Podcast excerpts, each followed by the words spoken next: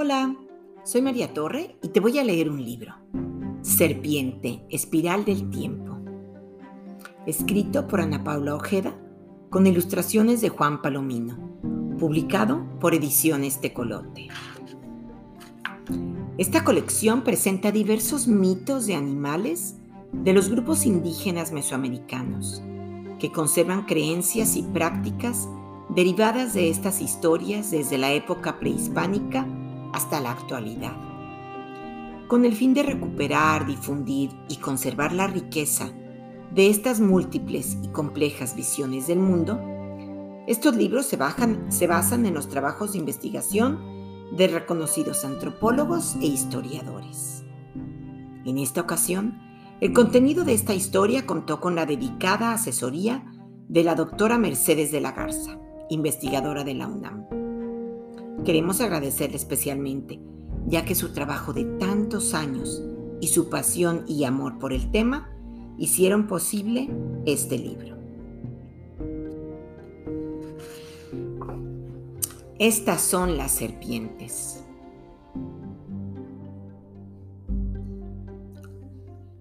Las que se muestran en el libro son una serpiente de cascabel y una boa. Ambas han sido muy importantes para las culturas indígenas de México, desde la época prehispánica hasta la actualidad.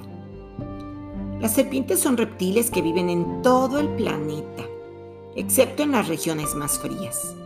La mayoría de las especies habita en zonas tropicales y subtropicales. Como todos los reptiles, su piel está cubierta de escamas y la cambian periódicamente para poder crecer. Las serpientes, como todos los reptiles, tienen la sangre a temperatura ambiente. Por esta razón, necesitan la energía del sol para calentarse y poderse mover. Es tan grande la diversidad de serpientes que solo en México hay 10 familias, 92 géneros y alrededor de 600 especies.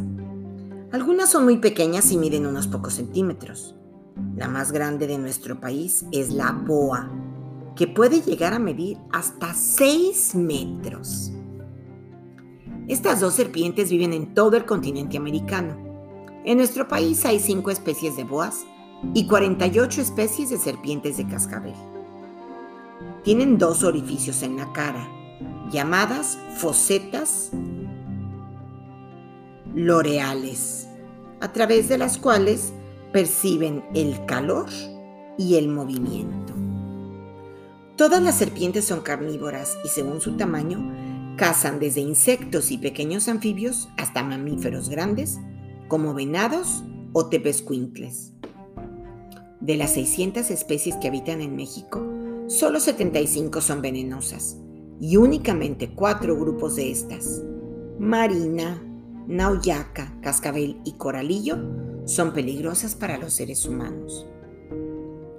Sus sentidos del gusto y del olfato están unidos y juntos son muy poderosos. Con su lengua, capturan partículas de olor en el aire. Así perciben con mucho detalle las cosas que están a su alrededor. Además, para ubicar la posición de los objetos, su lengua está dividida en dos. Por este motivo las serpientes la sacan constantemente. Algunas serpientes como la cascabel inyectan veneno a sus presas a través de sus colmillos. Otras como la boa matan a sus presas estrangulándolas, pues no tienen veneno ni colmillos. Algunas ponen huevos y otras son ovovivíparas. Esto quiere decir que los huevos permanecen dentro del cuerpo de la madre hasta que el embrión está completamente desarrollado son animales muy vulnerables, ya que en todo el mundo se les mata por temor, a pesar de que solamente unas cuantas especies pueden causar daño a los humanos. Por este motivo y por la destrucción de sus hábitats, muchas serpientes se encuentran amenazadas y en peligro de extinción. Ahora sí vamos con la historia. Serpiente, espiral del tiempo. Vivo debajo de la tierra, en el corazón de los cerros, donde el sol no ilumina ni calienta, mi cuerpo frío. Yo existía antes de cualquier principio, cuando el mundo entero estaba quieto en una noche sin día. Yo rompí ese silencio. Soy la madre de los dioses, de las mujeres y los hombres, y de todo lo que alguna vez se llena de vida. Soy la madre de las selvas y de los campos. Soy la que hace crecer cada hoja, germinar cada semilla. Soy la fuente, soy el manantial, soy el agua del interior de las montañas y yo la cuido, yo la resguardo. Vivo entre las almas y los huesos de los muertos, junto a las semillas de lo que está por nacer. Vivo en el lugar de la muerte, en donde empieza la vida. Mueren los que entran por mis fauces, mueren para, para renacer después como hombres de conocimiento, los que pueden ver los misterios del universo y entender los designios de los dioses. Yo misma muero y renazco cada vez que cambio de piel, como la luna, como las mujeres, que en cada ciclo pueden dar comienzo a nuevos nacimientos.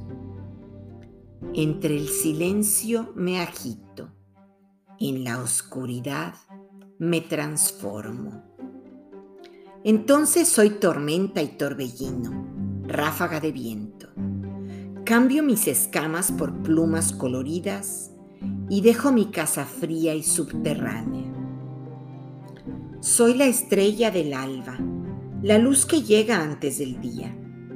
En mis escamas iridiscentes llevo los colores que iluminan al mundo.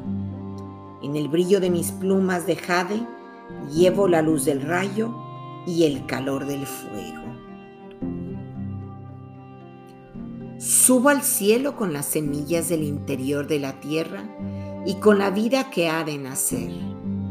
Soy el viento anterior a la lluvia el remolino que la hace bajar al mundo. El agua que traje desde las profundidades fecunda los campos, hace germinar la vida sobre la tierra. Cada campo de maíz es mi cuerpo, cada pluma una hoja, cada escama una mazorca. Con maíz alimenté a los primeros seres humanos, con maíz y con mi propia sangre les di su primer aliento. Vestida de plumas, soy celeste y terrestre. Soy femenina y masculina, macho y hembra, hombre y mujer. Soy frío y calor, quietud y movimiento. Soy los opuestos que hacen caminar al universo. Pero no hay un viaje último mi forma espiral es la forma del tiempo. Mi movimiento es la danza infinita del universo. Yo, serpiente, soy ese camino.